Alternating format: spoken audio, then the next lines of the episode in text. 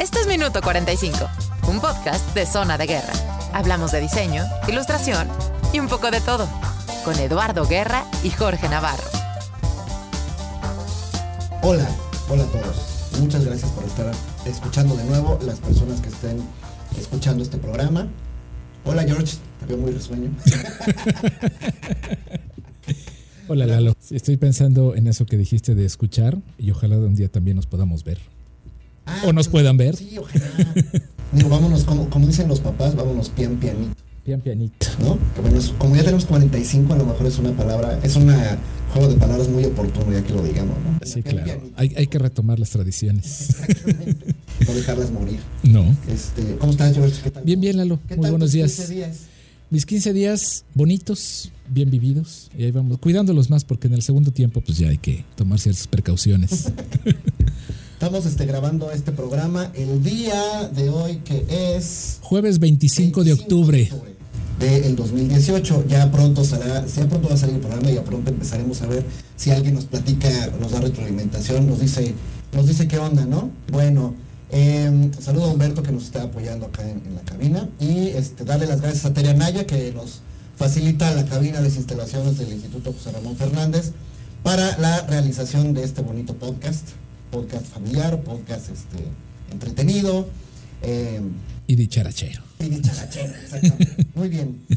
Eh, um, bueno, eh, la semana pasada ah, eh, le dije a Jorge que, este, que qué tal sus 15 días porque pues, hemos tenido todavía, este, nos estamos todavía enganchando, ¿no? Con el tema de calendarios, con el tema de postproducción de, de los podcasts y demás. Entonces, bueno, se han ido espaciando un poquito las, este, las grabaciones, que ya pronto estaremos ya trabajando como de, manera regular.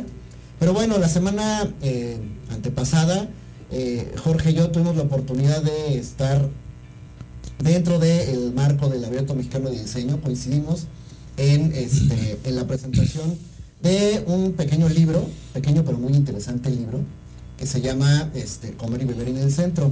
Antes de eso, quisiera platicar un poquito de qué va el Abierto Mexicano de Diseño.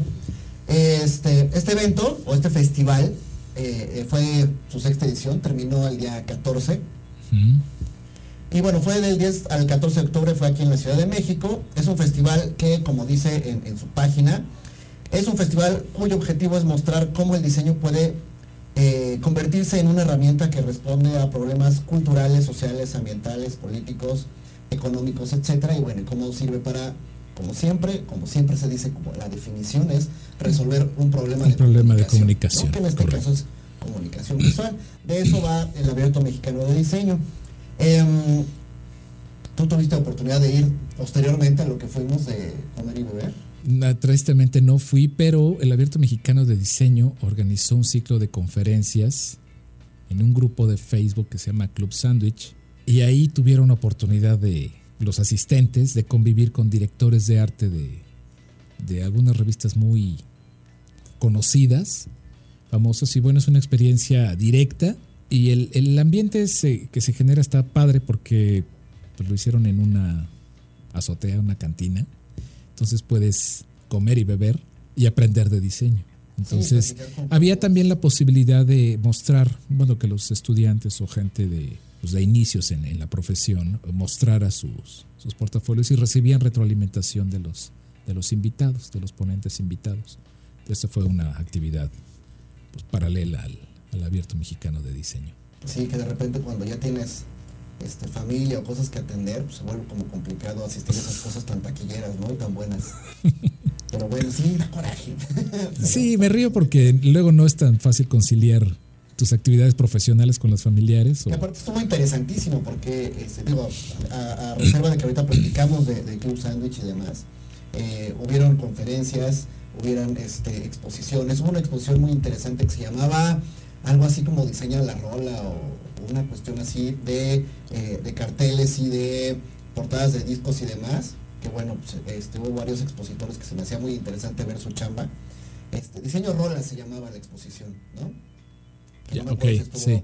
Y bueno, como decías bien, dentro de, eh, en el marco de esto, de este evento, hubieron dos que eh, le competen precisamente a nuestro invitado de este día, ¿no? O por un lado, el miércoles 10 de octubre, la noche del 10 de octubre, eh, que fue y yo tuvimos oportunidad de ver la presentación del libro Comer y Vivir en el Centro, que, este, que diseñó Iván Jiménez para el Grupo Orma.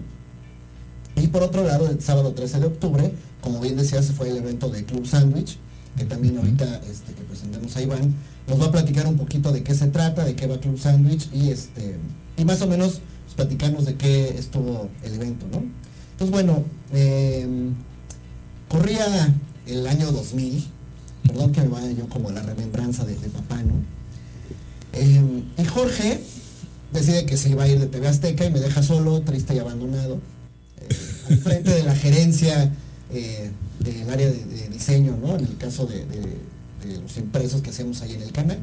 Pues Jorge se va, nos quedamos Joaquín y Llanes este, y yo, ahí era cuando chambeábamos, y un buen día, no muy lejano a ese evento, que se fue Jorge, pues también se fue Joaquín. Entonces de repente estaba yo en un área donde había que trabajar cuatro personas. Literalmente un viernes estaba yo como, como este cuate que tocaba sintetizadores. ¿Yanni se llamaba? Yanni, sí, se sigue llamando ah, todavía. que tocaba así como con ambos brazos y volteaba a ver para ambos lados cómo tocar.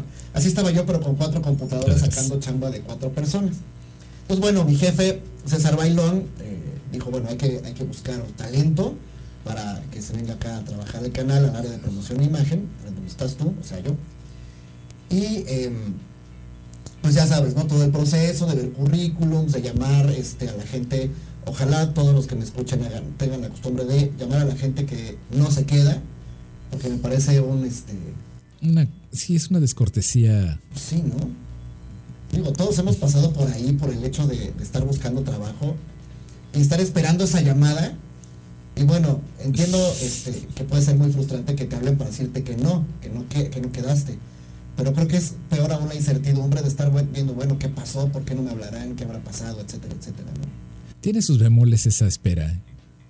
Porque no es lo mismo esperar esa llamada a los primeros 20 años que después de tu segundo tiempo. Donde ah, sabes que ya no te van a llamar jamás. no, pero lo padre de este segundo tiempo es que ahora tú eres el que hace las llamadas. Bueno, ¿no? Pero eso no, ese era para el siguiente programa.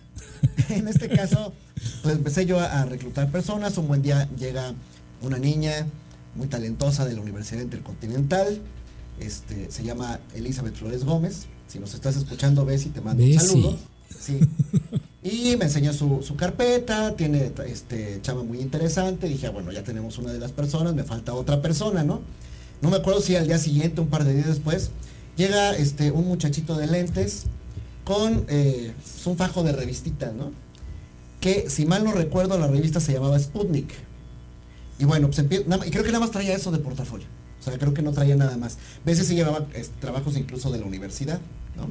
Entonces, bueno, empiezo a ver la chamba y me acuerdo perfecto. Le dije a este, le dije a, este muchachito, le di sus revistas y le dije, espérame tantito, no te muevas. Me fui corriendo por César y le dije, ya tengo a la segunda persona con la que quiero trabajar. O sea, ahí va César Bailón, ya le echamos una ojeada y este, pues ya, creo que ese mismo día te dijimos, ya tienes tú este, la chamba acá, ¿no? Entonces, este pues así fue como, como conocí a Iván Jiménez, ¿no? A Iván Jiménez que nos acompaña el día de hoy para cotorrearnos un poquito, pues de todo lo que ha hecho a partir de ese momento, porque pues Iván Jiménez trabajó conmigo durante, eh, entró en el 2000, yo me fui en el 2002, ha de haber trabajado como un año y medio conmigo allí en, TV Azteca y desarrollamos proyectos muy interesantes. Eh, trabajamos en eh, la nueva imagen del canal, aportando lo que este, necesitamos, cubrir nosotros en el área de promoción e imagen, eh, trabajando para la revista Entre Socios, donde Iván de inmediato se puso a desarrollar una tipografía, una fuente tipográfica nueva. Em, y propia además. bueno, sí, propia, ¿no? Eh, diseñada para la revista y posteriormente empecé a, notar que trabajaba en paralelo proyectos muy interesantes, ¿no? Sin dejar de aportar todo lo que él sabía a este, al tema de, TV Azteca, ¿no? Entonces trabajamos, eh, Iván y yo, muy, pues muy a gusto, ¿no? Junto a veces hicimos, me parece que hicimos un muy buen equipo. También teníamos unos, unos ratos muy divertidos. Eh, había un videojuego en línea que se llamaba Quake, que no he vuelto a encontrar en ningún lado para poder jugarlo de nuevo. Y em, Y bueno, pues también era una forma de matar el rato. Posteriormente llegaba Jorge, nos, este, como de invitado, ¿no? Porque regresaba. A TV Azteca, nos visitaba, echábamos ahí la reta, nos la pasábamos bien. Y este, y bueno, pues curiosamente Jorge había dejado su lugar, yo me quedé en su lugar, y unos años después, Iván se quedó en mi lugar. Entonces, este, pues en esta mesa estamos como las tres personas que tuvieron a cargo esa silla, ¿no? Este, de la gerencia de diseño en el departamento de promoción e imagen. Entonces me da mucho gusto, eh, de verdad, eh, saludar a, eh, digo no porque estés aquí enfrente de mí, pero uno de los diseñadores gráficos mexicanos más completos que he conocido durante estos 45 años que tengo, este, que tengo de vida, ¿no? Me parece una chamba muy completa, muy profesional, bastante innovadora y creativa y sobre todo una característica que me parece que es alguien que no se cansa de estar innovando y proponiendo, ¿no? Entonces, este, pues sin más quiero presentar a el buen amigo Iván Jiménez, Iván W. Jiménez. Por favor. Que es este quien nos acompaña hoy. Hola Lalo, hola George, muchas gracias por la, por la invitación y me parece una manera muy divertida de celebrar pues los 45, ¿no? Felicidades por el por el por la iniciativa. Eh, creo que vas en 3 de 45 episodios, entonces pues ánimo, ánimo porque el camino es largo, ¿no? Y felicidades y pues gracias.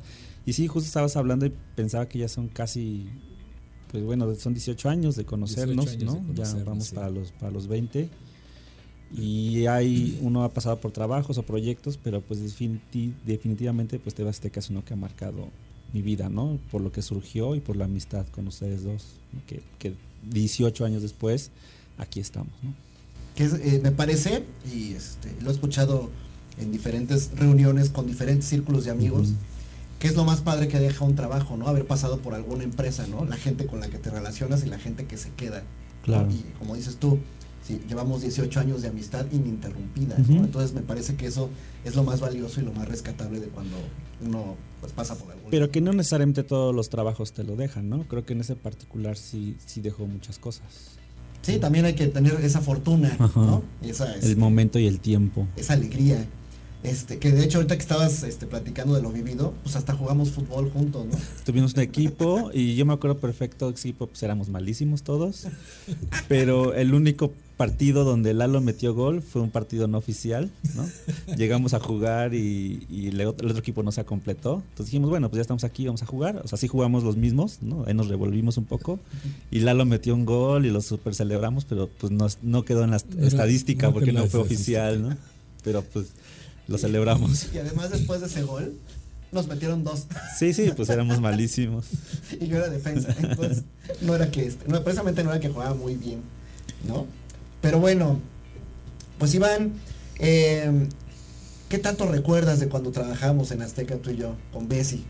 Que seguro nos está escuchando. Yo creo que en gran medida la parte de, ese trabajo que, coincidimos y, lo hicimos bien y nos seguimos llevando fue la parte del humor, ¿no? Creo que es una parte con la que yo me quedo mucho de, ese, espacio, de ese lugar y de la gente. Es decir, todo el tiempo estábamos riendo de bobadas, entonces en ese sentido pues el trabajo no, no se sentía y también la bondad de la gente que estábamos ahí, ¿no? Creo que a excepción mía, tanto Bessie como tú pues son gente muy son muy buenas personas.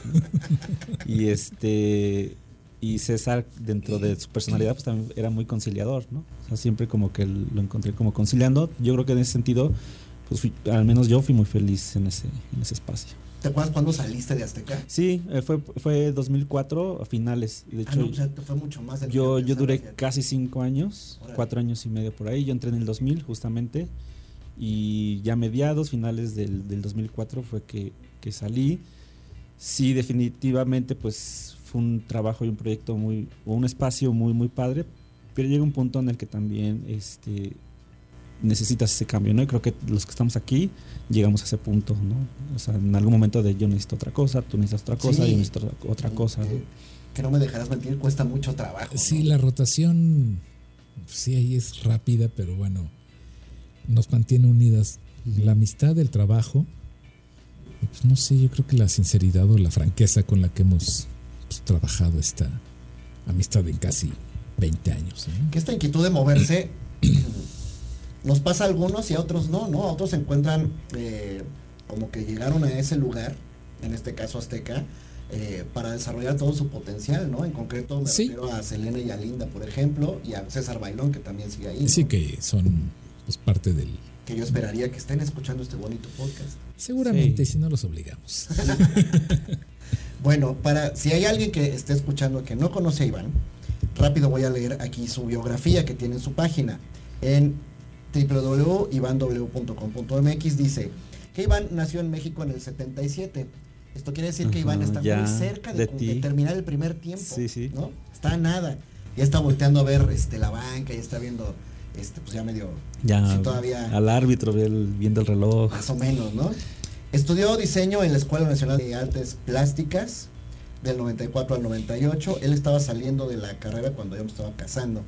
En el 2006 concluye la especialidad en creatividad y estrategia publicitaria por la Escuela de Diseño de Limba. Y a lo largo de su carrera se ha especializado en proyectos editoriales diseñando e ilustrando para distintas revistas como Sputnik y Atomics, que fueron las Ahí dos fue. que me acuerdo que- Ujú. que, este, haber visto.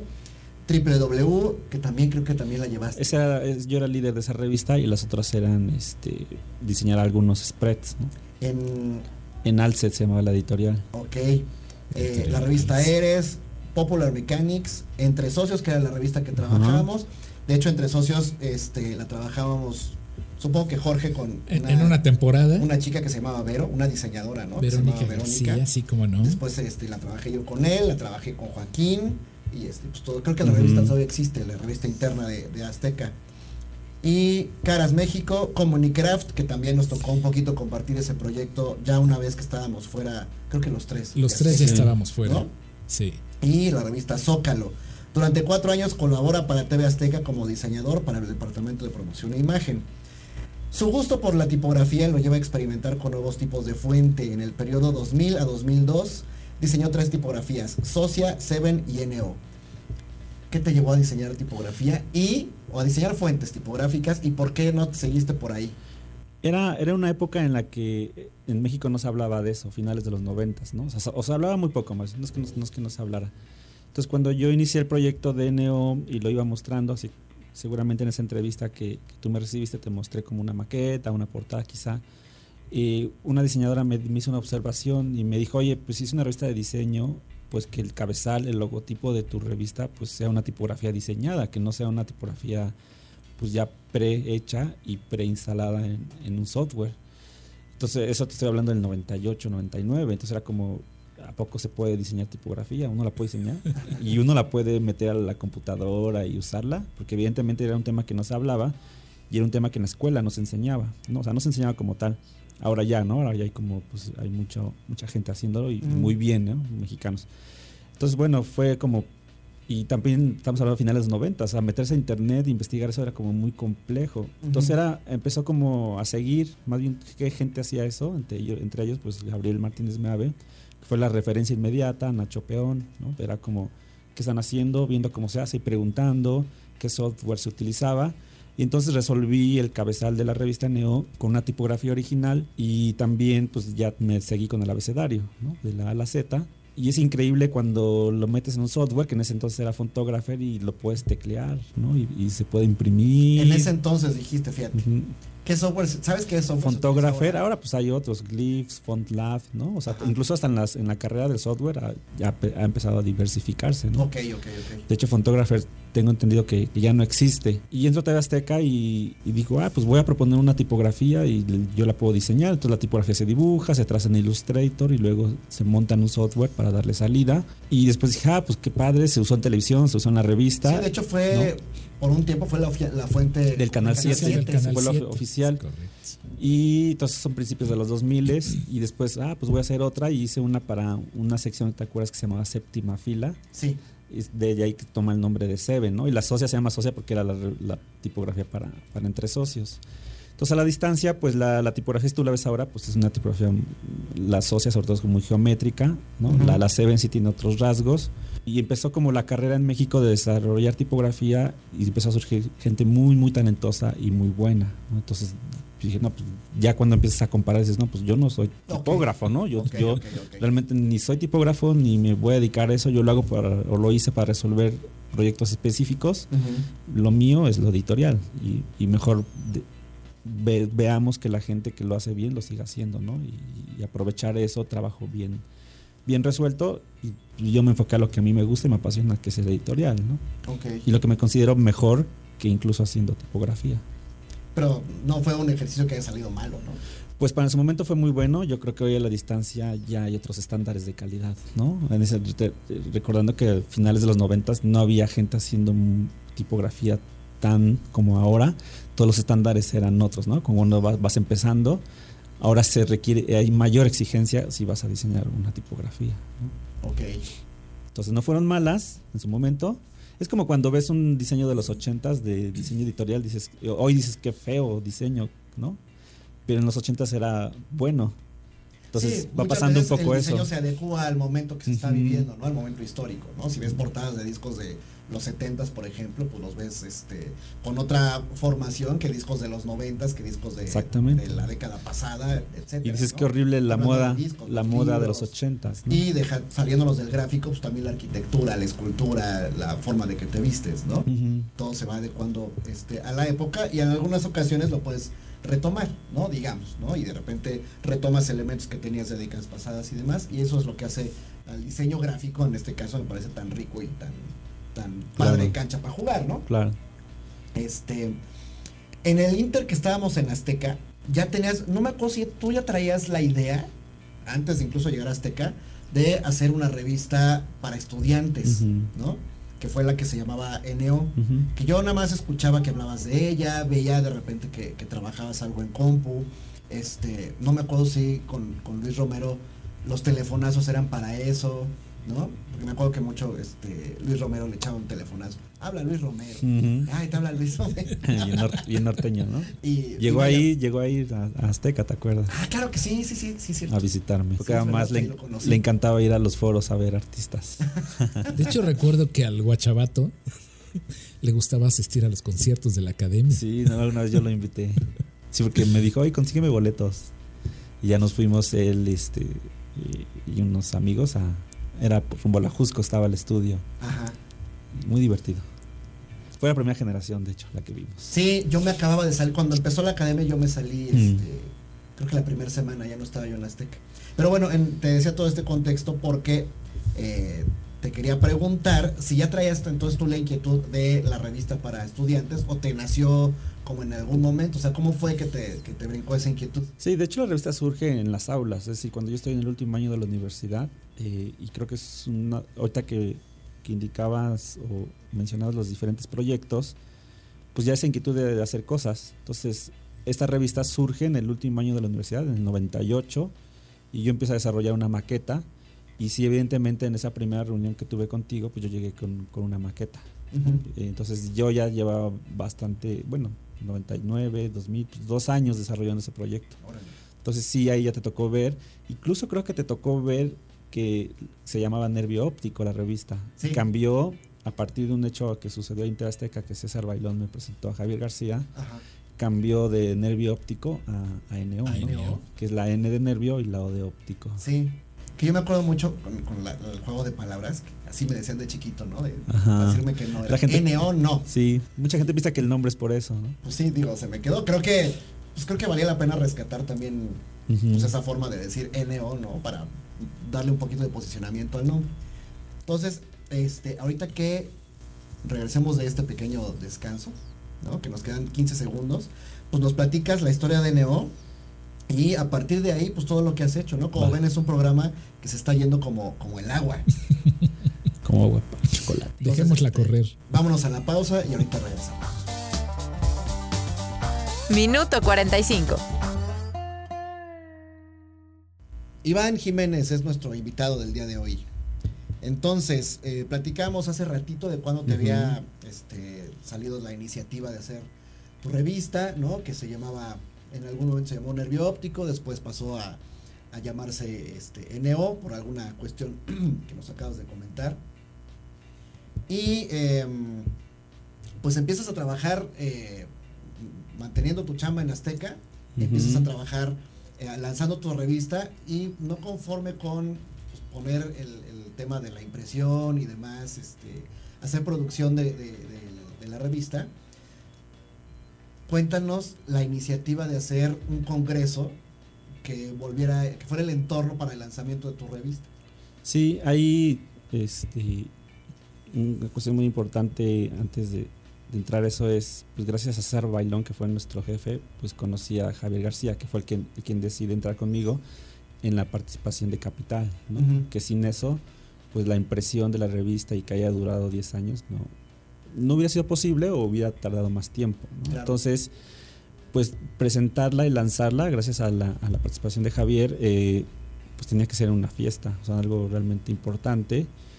Y, y la verdad es que mm, en ese entonces yo había asistido a un congreso en Tijuana que se llamaba Esquina Norte Ok. y me pareció como una manera muy, muy, muy divertida de hacer un lanzamiento de una revista, ¿no? O sea, que además es una cuestión de, pues, un congreso, ¿no? Que, que, en México, pues, tenemos eh, eh, varios y, muy importantes y fue así como, como surgió. O sea, ¿por qué no la presentamos con nuestros amigos que aparecen en la revista o que aparecerán o los amigos que nos han rodeado a partir de que ellos compartan su trabajo eh, mediante conferencias y talleres en la que lanzamos el número uno en, el, en ese entonces Laboratorio Arte Alameda, en el Centro Histórico de la Ciudad de México. Que nos tocó ahí participar. de Nos una tocó manera- participar de una manera muy dinámica, Sí. muy Y- atractiva y, y divertida, activa, ¿no? porque sí, te aventaste a traer a un estudio de diseño conocido como Modern Dog. Exactamente. Entonces los participantes eran de primer nivel.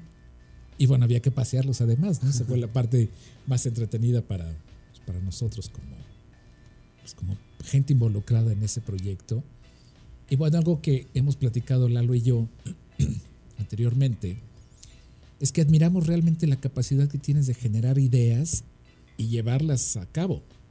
Y vas este pues haciendo pues echando mano de todos los recursos que se te van presentando como tu- tus canalizadores, ¿no? César, este Javier y cómo eso todo en conjunto te ha llevado a pues a agarrar cierto callo, bueno, ya una gran experiencia y vas generando proyectos que bueno, pues sí nos tienen por lo menos, bueno, no, no creo que ser ser el único, pero sí asombrados de tu capacidad de gestionar y de concretar. Lo que sucede, eh, y yo creo que el mejor capital que podemos tener nosotros como personas pues son, son, son otras personas, ¿no? Es decir, los amigos, la amistad, y en ese sentido me, me- he sido muy afortunado en el cuando desarrollo algo, pienso algo, siempre hay alguien cerca de quien echar mano, ¿no? Y, de igual manera yo trato de que cuando alguien necesite mano, pues mano de mí, pues esta- estar ahí, ¿no? En la medida de lo posible. Y, y creo que esa ha sido de la gra- gran fortuna, ¿no? Es decir, siempre, siempre que hay algo que hacer, hay gente que quiere ser parte de. Y, y- y yo creo que tiene que ver también mucho con, con el origen y el tipo de proyectos, ¿no? O sea, la honestidad, eh, el sentido, es decir, en, en este caso la revista no tiene, tenía un sentido social hacia los diseñadores, ¿no? Ujú. Pues comer y beber, que es un proyecto pues es lúdico, tiene que ver con un placer. Y, y yo creo que la gente también se siente identificada con esos proyectos y es como decide ser parte de. de ellos. De hecho, este, ahorita que mencionas a Javier, eh, gran parte del, del consejo editorial este, que hacía NO eran este, gente que trabaja en idea, ¿no? En ese momento era idea visual, después Sí. fue idea y ahora es los de idea. Los de idea. Que creo, creo que de hecho ya era más que de Javier, de los que estaban en el, en el equipo editorial que estaba allá, ¿no? Sí, pues de algún modo eh, eh, intentamos involucrar a tanto Javier, a la gente con la que se rodeaba, como yo, gente con la que me rodeaba. Y muchos de los diseñadores fueron parte de, ya sea entrevistando, diseñando, ¿no? Eh, y también era como, como para Javier, junto con su estudio, que sus diseñadores participaran en otras cosas que no fueran exclusivamente de los clientes del, del estudio, del despacho. Entonces sí, sí hubo mucha gente dentro de IDEA que participó en la revista. Sí, fue, me parece que fue una, una mancuerna afortunada. Pues es que dentro de las mancuernas lo importante es que sean mancuernas complementarias ¿no? y, y intentar a lo mayor de lo posible respetar el, el trabajo de cada uno. Entonces en ese sentido Javier y yo, ten- él siendo diseñador, teníamos muy claro que él se iba a encargar de producción, comercialización y yo de la parte de edición. Y ambos respetábamos el, el papel de cada uno. ¿no? Entonces es como muy importante al, al momento de hacer mancuernas. Ok. Y de ese congreso que este que, que participamos, este, como nosotros decíamos Jorge y yo, eh, pues ahí como de staff.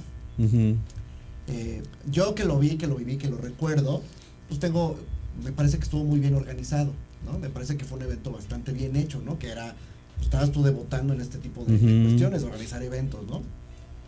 ¿Qué te dejó organizarlo? Como para decir, esto no me salió tan bien, necesito mejorarlo para eh, los eventos posteriores. Lo que pasa es que el, tema de organizar y producción es, es- muy complejo. Eh, de pronto cuando em- empiezas en proyectos y tú no tienes eh, capital, no tienes dinero para poder pagar a gente, intentas resolver todo tú solo. Y eso es imposible, ¿no? Por muy pequeño, por muy- evidentemente si es más grande el proyecto, pues es imposible. Entonces, eh, lo que yo más, más aprendí es cómo hacer equipos de trabajo. ¿no? Es decir, es imposible que tú puedas resolver todo solo y aprender a delegar. ¿no? Creo que son de los mayores aprendizajes que, que he dado. Y como esos proyectos, pues sobre, sobre todo ese de- del Congreso, pues era un proyecto que no dejaba dinero, es decir, es un proyecto que, que sí cobraba, pero para que fuera Para que posible, pagara. ¿no? Ajá. Entonces, eh, ¿cómo armar un equipo de trabajo en el que la gente sabía que no iba a cobrar, pero que la gente fuera feliz haciéndolo? Entonces tiene que ver otra con otra habilidad, que es como la administración de las emociones, tanto personales como de la, de la gente, ¿no? Es decir, pues ven a esto y todos vamos a seguir felices de acá, por ahí. ¿Cuántos números tuvo NO? Llegó a 17 números. Es decir, tuvo un, una- un tiempo de vida de 9 años eh, y los congresos se hicieron cuatro, ¿no? De ahí nos mudamos al Franz Mayer, que, que por, ese, por ese lado pues era el espacio, es el espacio ideal y es el espacio natural, para el diseño, el natural, creo- que es la palabra natural, ¿no? Para el diseño. Y, y ahí nos fue bastante bien también. Y a la par de, de tus eventos tenías, este, bueno, además de la revista, tenías tu programa de radio, ¿no? O sea, empezaste ahí como a, a tratar de expandir la forma de promocionar este, el producto este, Ujú. que era la revista, ¿no? Sí, lo que sucede con, con los proyectos es que siempre hay que tratar de estar donde la gente está, ¿no? Y, y esos lugares, esos espacios van cambiando. En ese momento estaban los podcasts, ahora están más el tema de las redes sociales, entonces hay que estar ahí y hay que aprender y saber cómo estar para estar bien y, y capitalizar. Entonces estaban los, los podcasts, porque pues había llegado el, el- el iPod, ¿no? Sí, Donde tú podías eh, inscribirte en iTunes a los podcasts y, y- y descargarlo. Y descargarlo, y incluso, hacerlos- ¿no? hacer la difusión. ¿no? automáticamente Sí. se descargaban y llegó el iPod a color, entonces mientras tú escuchabas veías imágenes fijas, ¿no? También llegó, pues, evidentemente después llegó el videocast dijo, pues, pues, hay que estar ahí, somos un medio de comunicación, somos una revista de diseño, los diseñadores están en iTunes, están en iPod, pues hay que estar. Y fue como iniciamos eh, el, el podcast, aunque tuvo un antecedente de radio online, ¿no? Ujú. nos, nos juntamos con una estación y, y nos gustó mucho, era muy divertido porque la cita era todos los, los martes a las 9 de la noche en, en- en mi casa y siempre teníamos cerveza y palomitas y papitas, ¿no? Y hablábamos de diseño, pero tú ya, te, ya verás, o ya, ya has estado eh, metiéndote en esto, el tema de producción pues, lleva tiempo, ¿no? O sí. Y lo padre de en vivo es que terminabas y ya te ibas, ¿no? Y luego el podcast, ¿no? Había que ponerle música, nivelar audio, meterle promos. Entonces, eh, pero era importante estar, ¿no? Creo que hay, si tú quieres hacer un proyecto real y verdadero, hay que estar donde la gente está. ¿no? Y o eso, eso puede ir cambiando, ¿no? Pero eh, fue una experiencia muy divertida. Y bueno, ahí aprendí también acerca de los equipos de trabajo y mancuernas. Y, y yo ahí lo hice junto con, la primera etapa lo hice con, con Luis Romero y la segunda etapa la hice con Israel eh, Sánchez, que es locutor. Entonces ahí la verdad es que fue, fue una muy buena mancuerna porque él era como la voz, ¿no? De, de, hola, ¿qué tal? Esto es NO Radio, ¿no? ¿no? Y yo era así como los chistes mal hechos, ¿no? Entonces, este, fue muy divertido. Pero todos, pues, muchos proyectos tienen su ciclo, ¿no? Y con estos ciclos y esta experiencia de los congresos y las revistas, te volviste hormador. Sí, pues el tema del- de los congresos fue, eh, nos- en un principio fue para celebrar la revista, ¿no? El lanzamiento de la revista. Y después, ¿qué sucede? Que cuando yo me salgo TEA Azteca, surge la necesidad de crear un estudio. Dentro de las cosas que, que empezamos a hacer en el estudio, además de ofrecer servicios de diseño, es que yo, yo ya traía la experiencia de los talleres y los congresos que creo que es lo importante de siempre estar haciendo proyectos alternos, ¿no? Proyectos personales, es que te van dejando experiencia para otras cosas. Entonces me traje la experiencia de los talleres y del congreso al estudio que se llamó, o bueno, se llama porque todavía existe, Grupo Orma. Grupo Orma. Y parte de lo que hacíamos, además de ofrecer servicios de diseño, era organizar talleres y actividades que tuvieran que ver con el diseño, ¿no? Desde em, conferencias, pláticas, fiestas, ¿no? Incluso hicimos fiestas. Y actividades etcétera. tipo performance, ¿no? Recuerdo estos proyectos de banderita, banderita y Sí. el de los hongos con tejidos. o- Sí, pues regresando al tema de las mancuernas, yo ahí Ujú. me asocié con María Romero, que es artista visual. Sí. Ella dentro de lo que le la hace en su obra, ¿no? Es performance y arte público y empezamos a hacer cosas en la calle, ¿no? llamadas intervención pública o instalación pública, ¿no? Entonces el grupo Orma tuvo todas esas, todas esas variantes que después empezó a dar eh, pie para otros proyectos ya incluso pues, hasta comerciales. Y luego de Grupo Orma llegamos a Escribe Escribano. Como de, como de, este, de propuesta creativa. ¿no? De propuesta Del creativa, escribano. exactamente, porque voy a hablar así rápido y sin filtro. Fuiste del impreso a la versión electrónica y luego la realidad aumentada, si se le puede llamar en, en este proyecto, ¿no? ¿Podrías extender Sí. lo que vi? Lo que decías hace hace rato de Banderita fue un proyecto donde, de instalación pública donde se rodeó el zócalo, toda la plancha del La zócalo, plancha del Zócalo, la con soldaditos de México, plástico para conmemorar el Día de la Bandera. Fueron 5.000 soldaditos de plástico que se pegaron ¿no? en, en la plancha. La idea era que la gente llegara y se encontrara con algo que no estaba el día anterior. Esa es parte de la instalación pública, es sorprender y hacer que la gente tenga un día diferente. Entonces, el siguiente proyecto fue, para el Día de la Primavera, tejimos 300 hongos, Hongos de estambre, de estambre, que tienen sí. una altura aproximada pues, de una botella de litro, litro y medio de agua, porque era la base. 40 centímetros. 40 50, centímetros por ahí. Y entonces la gente salía del metro Allende y de pronto se encontraba con 300 hongos de colores, de estambre, distribuidos en, en la calle. Entonces era como, wow, ¿qué es esto? Y la gente se tomaba fotos, etcétera. Esos eran proyectos más para cubrir la parte artística, esa necesidad personal, ¿no? De, de crear.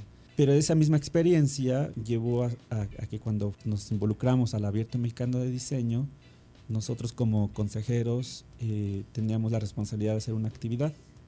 Entonces la actividad que propuso Grupo Orma fue hacer una celebración, un homenaje a los escribanos que están en la Plaza Santo Domingo, donde el concepto básico fue tipos móviles. Es correcto. Pues, ¿qué sí. hacemos? Y bueno, como pues eh, mi socia María Romero es artista y no tiene límites, pues como diría Lalo, ¿por qué no?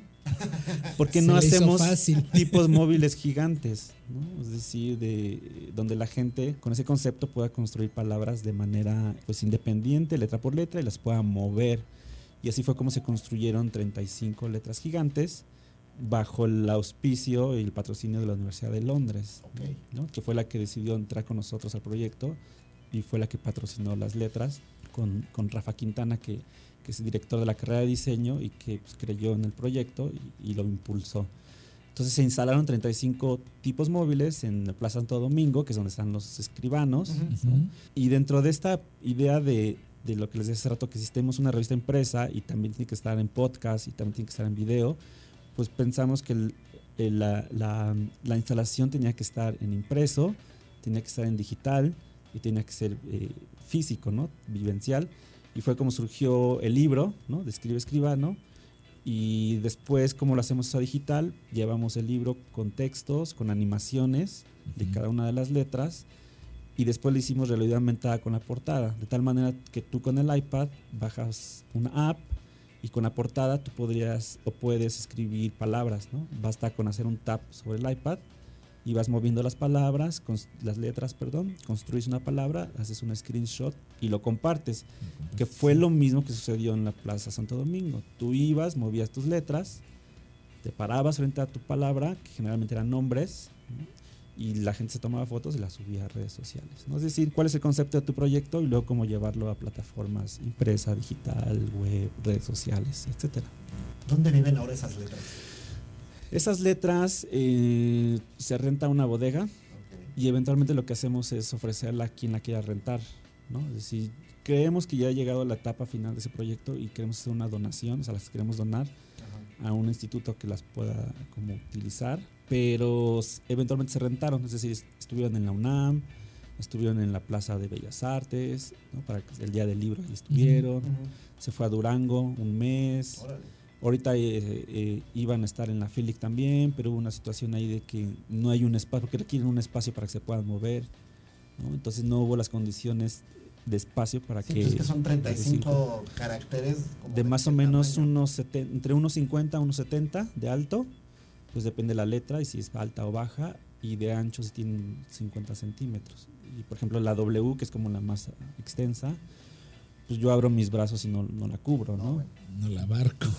Se necesita un tráiler por ahí de 90 metros cúbicos para poderla, Pues sí está grande ese cajón. No, si eres muy aventado, amigo. Pues también los yo y los las mancuernas, ¿no? Que, Sí. que no es que también límites. te, te has rodeado, te has rodeado entonces de gente atrevida, ¿no? Sin miedo, eso es importante, ¿no? Aquí el- la verdad es que aquí el- imagínate, aquí el miedo soy yo en esas mancuernas. Hijo, te escucho y. Pues me gustaría ser tan miedoso como tú. porque- Porque, este, digo, nomás retomando un poquito el tema de la revista NO, tu miedo, tu cobardía, te llevó a estar en la página 415 del el libro de la historia del diseño gráfico en México, ¿no? 100 años de diseño gráfico en México. Que es la última- que Salió, no me acuerdo hace cuánto. A principios de los dos, del 2010, ¿no? Por ahí. ¿Qué te hace, o sea, cómo te sientes tú al ver tu, este, tu nombre y tu proyecto en un documento pues tan valioso? Son una de las cosas que, que cuando suceden pues, está padre, pero naturalmente nunca pi- piensas y lo haces por eso, ¿no? Al menos personalmente no lo hago por eso. Y a mí, más, más allá que aparezca mi nombre, en ese sentido me emocionó y me alegró mucho que la revista Neo haya sido parte de la historia del diseño en este país. ¿no? Evidentemente yo soy el que dio la cara, pero atrás de esa revista Hay muchas entró personas. mucha Sí, gente. el- ¿no? el- tu staff Mucha era gente. Mucha muy gente grande. y que decidió, por ejemplo, desde ustedes que fueron parte del lanzamiento y así, la gente que decidió entrar escribiendo, entrevistando, ilustrando, diseñando, eh, aceptar exponer su trabajo ahí a la luz de la gente. ¿no? Entonces, es más eso, la emoción de ver que algo que tú lograste como reunir a mucha gente sea parte de la historia de este país. Eso es más, más, más allá de mi nombre, ¿no? En, realidad. Yo sé, ¿no? Yo sé, porque este, si hay que decir algo, es que es una persona pues muy sincera y me parece que muy humilde, ¿no? Al, al- al recibir ese tipo de reconocimientos. Y, este, y me da mucho gusto contar con, con tu amistad, ¿no? En ese sentido. Em, cuéntame, de forma breve, de qué van eh, una palabra, historias breves, la lotería, todos esos proyectos que son como muy entretenidos, que ustedes, este, quien está escuchando, pues escucha Iván como muy serio, ¿no? Pero Sí. Honestamente Iván es de las personas más divertidas con las que me he rodeado. Eh, Y parte de la esencia de esos proyectos es que son muy divertidos. Sí, bueno, lo que sé que un, micro- un micrófono, así, como al igual que una cámara, pues siempre, siempre te impone así, como que cuidas mucho lo que vas a decir, pero evidentemente algo creo que conecta a los tres es los, los malos chistes, ¿no? Y ese, y ese, y ese humor, este, es humor chafa, pero que solo nos reímos nosotros. Eh, pero también eso se ha trasladado al trabajo, ¿no? Es decir, es humor que uno trae en la vida, pues se trata de impregnarlo en lo que, en lo que pueda. Y esos proyectos han sido muy lúdicos. Una palabra surge, a mí siempre me ha gustado escribir, no me considero escritor, no creo ser escritor, y, y mi, mi expresión siempre es breve y es concreta. Entonces empecé a como descubrir un camino para escribir de manera muy breve, pero con impacto, con frases, ideas muy cortitas, ¿no? Así de 7, 10 palabras. Y empecé a escribir y a compartir en redes sociales y me di cuenta que sí tenían un alcance, ¿no? Digo, un alcance, pues en- evidentemente en mi círculo. Y de ahí empecé a generar pues textos acerca del amor, del desamor, ¿no? De, de la comida, eh, del- de los juegos de palabras, ¿no? Eh, como los palíndromos, el calambur, etcétera, etcétera, etcétera.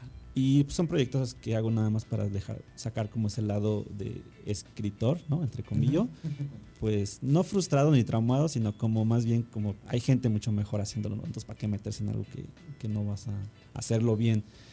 Y, y tratamos de involucrarnos en juegos que, eh, o en proyectos donde el juego sea importante, ¿no? Mencionabas lotería, es un proyecto fue de un cliente Ujú. que nos que hicimos una lotería de artistas.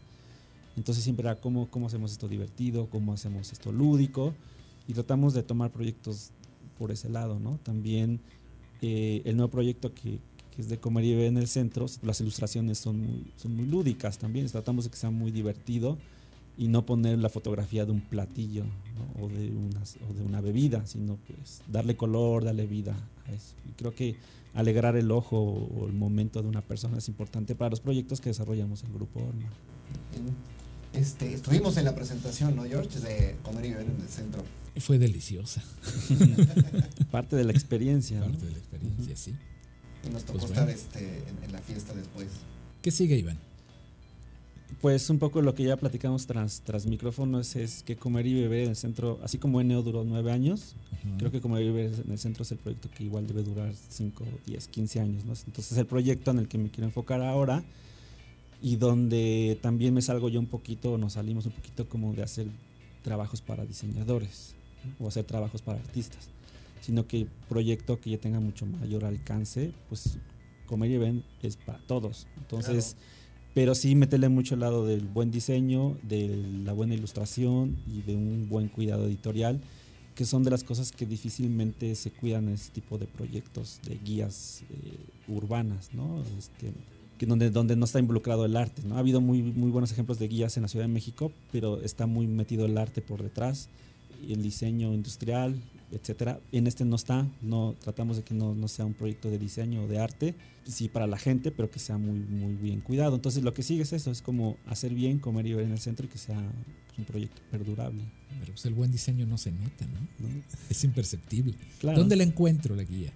¿Dónde Mira, la, promueves? La guía es para la gente que, que vaya al centro histórico, sepa dónde comer, dónde beber. El centro histórico es un espacio que da, pero la guía tiene más de 140 lugares como recomendación, donde cada uno tiene algo que te va a gustar. Y se distribuye en el centro histórico, en, en museos, en cafeterías, ¿no? en estales, en hoteles. Entonces la manera de conseguirla es que estés en el centro y te la encuentres. La verdad es que apenas la ponemos y vuela, ¿no? Porque se, se- se- se regala, esa es la, ide- se- la- es la idea. Va a tener que ser suerte, porque si apenas aparece en, O sea, afortunados el que la tengan en su mano. apenas aparece en el museo en el vestíbulo y pues ya para la tarde ya no hay. Pues imagínate, el, el centro histórico recibe todos los días alrededor de un millón, un millón y medio de personas. ¿no? Solo, solo, en, solo en, en Madero caminan alrededor de 200 mil personas en un día. Entonces, tú sacas una guía de 10 mil ejemplares, pues esa te la Pues puedes es acabar en dos nada, días, sí. ¿no? Somos de los afortunados que, que tenemos un ejemplar. Pues la voy a marcar. Que además les tocó el libro, que el libro pues, son 96 páginas y ese es bilingüe, es- ese fue como un producto mucho más eh, específico para el lanzamiento. Y el mapa, que sí se imprimió en 10.000, pues es para que lo tenga todo, todo, todo el mundo, ¿no? ese mapa. Pues me deja este, muy contento, Iván. Em, estás ahorita haciendo una maestría. ¿sí? Y estás por llegar a ese minuto 45 famoso, ¿no? Ni que me es el digas. concepto que nos trae acá. No, pues creo que, te- que tú llevas un primer tiempo muy bien vivido, ¿no? A lo que iba con el tema de la maestría es, en- entiendo que, que das clases, vas a seguir dando, este, dando clases y el tema de la maestría es, es pretexto para oficializar el, el- el tema de, de dar clases, poder dar clases en, en más lugares, es- te Me- deja contento dar clases, es para ti como... A mí me, ajá, a mí me gusta enseñar, me- me- o sea, independientemente de que sea una actividad económica, me, me gusta, me gusta mucho los talleres, porque es una cuestión más concreta, más rápida, y en un taller la gente que se inscribe es porque tiene un 100% interés en aprender eso. Claro, A diferencia de una universidad que puede ser distintos factores de un alumno que puede ser que está ahí por otros aspectos, menos por la pasión, ¿no? Entonces, en ese sentido, los talleres y los posgrados me interesan mucho porque la gente que está ahí ya tiene el 90 y tantos por ciento de aprender ese tema. Entonces ya hay mayor disposición. Me gusta. Y por otro lado, yo he querido como transmitir todo ese aprendizaje en un documento, ¿no? en un libro, algo. Y decidí hacerlo a través de una maestría para hacerlo, para realizarlo bien. Con, con bases eh, académicas, bases teóricas, vamos con un buen sustento y que no sean nada más mis ideas sueltas ahí. Es como decido entrar a la maestría para que a partir y decido entrar a la de la UNAM, que es donde tú metes un proyecto y desarrollas ese proyecto los dos años. ¿no? Y todas tus materias que eliges son basadas en tu, en tu proyecto, en tu tesis. Entonces la idea de la, la maestría es desarrollar ese libro y a los dos años que tengas ese- libro salida, pues sea con una base muy, muy, muy clara sólida, y muy sólida, ¿no? sí. Donde yo ya tuve clases, tuve maestros que me pudieron asesorar por dónde dirigirme y evidentemente pues eso en adelante me va a servir para, para tú sabes que en temas de, de dar clase tienes una maestría, tienes mejores posibilidades de, de enseñar donde tú quieras, ¿no? Claro. Pues en ese sentido, a mí me gustaría mucho enseñar a nivel maestría, porque ya la gente que decidió meterse ahí es porque tiene, insisto, un interés ya muy, muy, muy, muy, muy genuino. Y este, pues para enseñar a ese tipo de gente hay que tener una maestría, ¿no? Y hasta ahora yo tengo la, la licenciatura y especialidad que no es suficiente para dar clases en, No, y una repente- maestría. Y de repente no es suficiente cuando tienes un hambre este, personal por el conocimiento, ¿no? Claro. Muy bien. Eh, pues qué mal. Es Qué mal porque se nos acaba de terminar eh, los 45 minutos, ya rebasamos un poquitín. Iván, te No, hombre. mucho que hayas venido aquí a la fiesta. No, hombre, Lalo, gracias por invitarme. George también. Ha sido este, Felicidades. Siempre es bonito. Ha sido un placer y como siempre nos quedamos un poco cortos. Ahí en la escaleta tengo este, más como, como cuestiones que hubiera querido este, platicar y que compartiéramos, que es probable que, que se haya, que se dé una segunda ocasión y lo- la Ujú. platiquemos, ¿no? Repechaje. ¿no? Exacto. Que también es una cosa que nos une. Digo, Lalo, a George igual un poco menos, pues nos apasiona, bueno, somos Pumas y nos apasiona el fútbol y pues las Pumas, ¿no? Entonces, creo que también eso ha ayudado. Sí, le, le voy a los Pumas, le sigo yendo a los Pumas, pero estoy viviendo como un divorcio con el fútbol. Oh, mano. No, Algo está pasando, pero bueno. Este, pero digo, uno no deja de irle al equipo que le van. exacto. Pues bueno, pues muy bien, Iván. Te agradezco enormemente contrario. que estés acá y también a ti, George, por este. Un por placer estar acá verlos. Haciendo dupla otra vez. Un placer verlos. Y eh, nos vemos dentro de muy poco. Espero que este proyecto ya tenga escuchas, ya esté este, al aire. Ya estamos terminando de afinar algunas cosas para que, para que ya poderlo poner a, a disposición de quien quiera este, escuchar. Les mando un saludo a todos. Muchas gracias, Iván. De verdad te agradezco enormemente. Gracias, George. Y Buen nos día. vemos la próxima.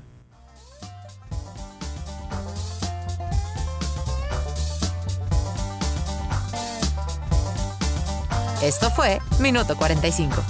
Gracias por acompañarnos.